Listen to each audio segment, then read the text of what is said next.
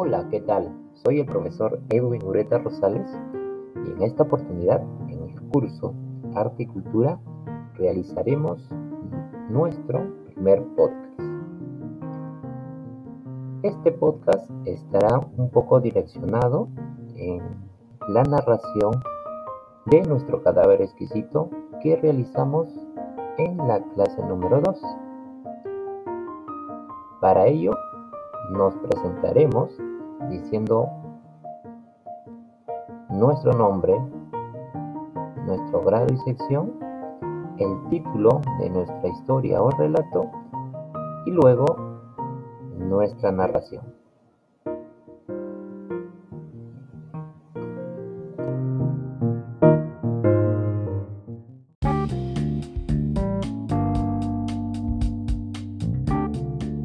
Hola, ¿qué tal? Soy el profesor Edwin Mureta Rosales en esta oportunidad estamos con el primer grado de secundaria.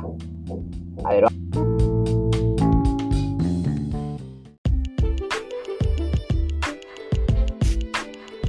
a empezar a grabar lo que a usted le aparece en el celular. hola, soy, buenos días, soy el profesor Edwin Mureta Rosales y el día de hoy estamos haciendo podcast grupal.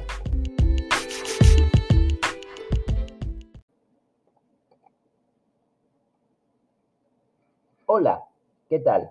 Soy el profesor Edwin Ureta Rosales y en esta oportunidad hablaremos acerca de uno de los lenguajes artísticos del arte, la música.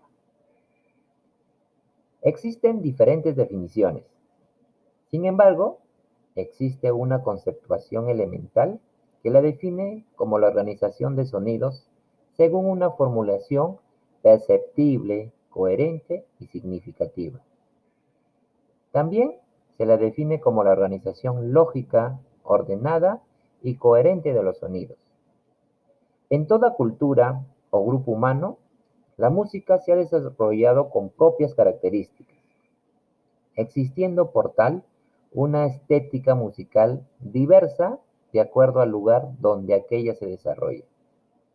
Por ejemplo, en nuestro país, las expresiones musicales eran conocidas o denominadas Taki, y se desarrolló con una riqueza enorme donde no solo conocieron los cinco modos pentafónicos estudiados por los esposos de Harkov, sino otros como los basados en la escala de armónicos.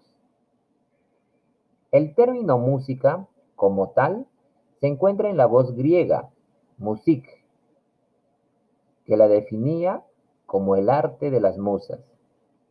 Cabe referir que las musas eran divinidades inspiradores de la música y el arte, que presidían los diferentes tipos de poesía, siendo uno de los tipos la lírica o canción, la cual se acompañaba con la lira o el arpa.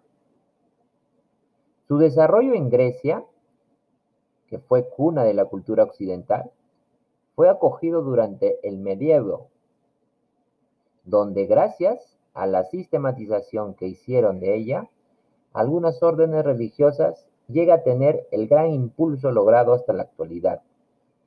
En este periodo, donde surge la figura del monje Benedicto Guido de Aderezo, quien es considerado uno de los íconos de la teoría musical, dado su importancia en el desarrollo de un sistema de notación propio, el cual le dio un carácter supremo a la música.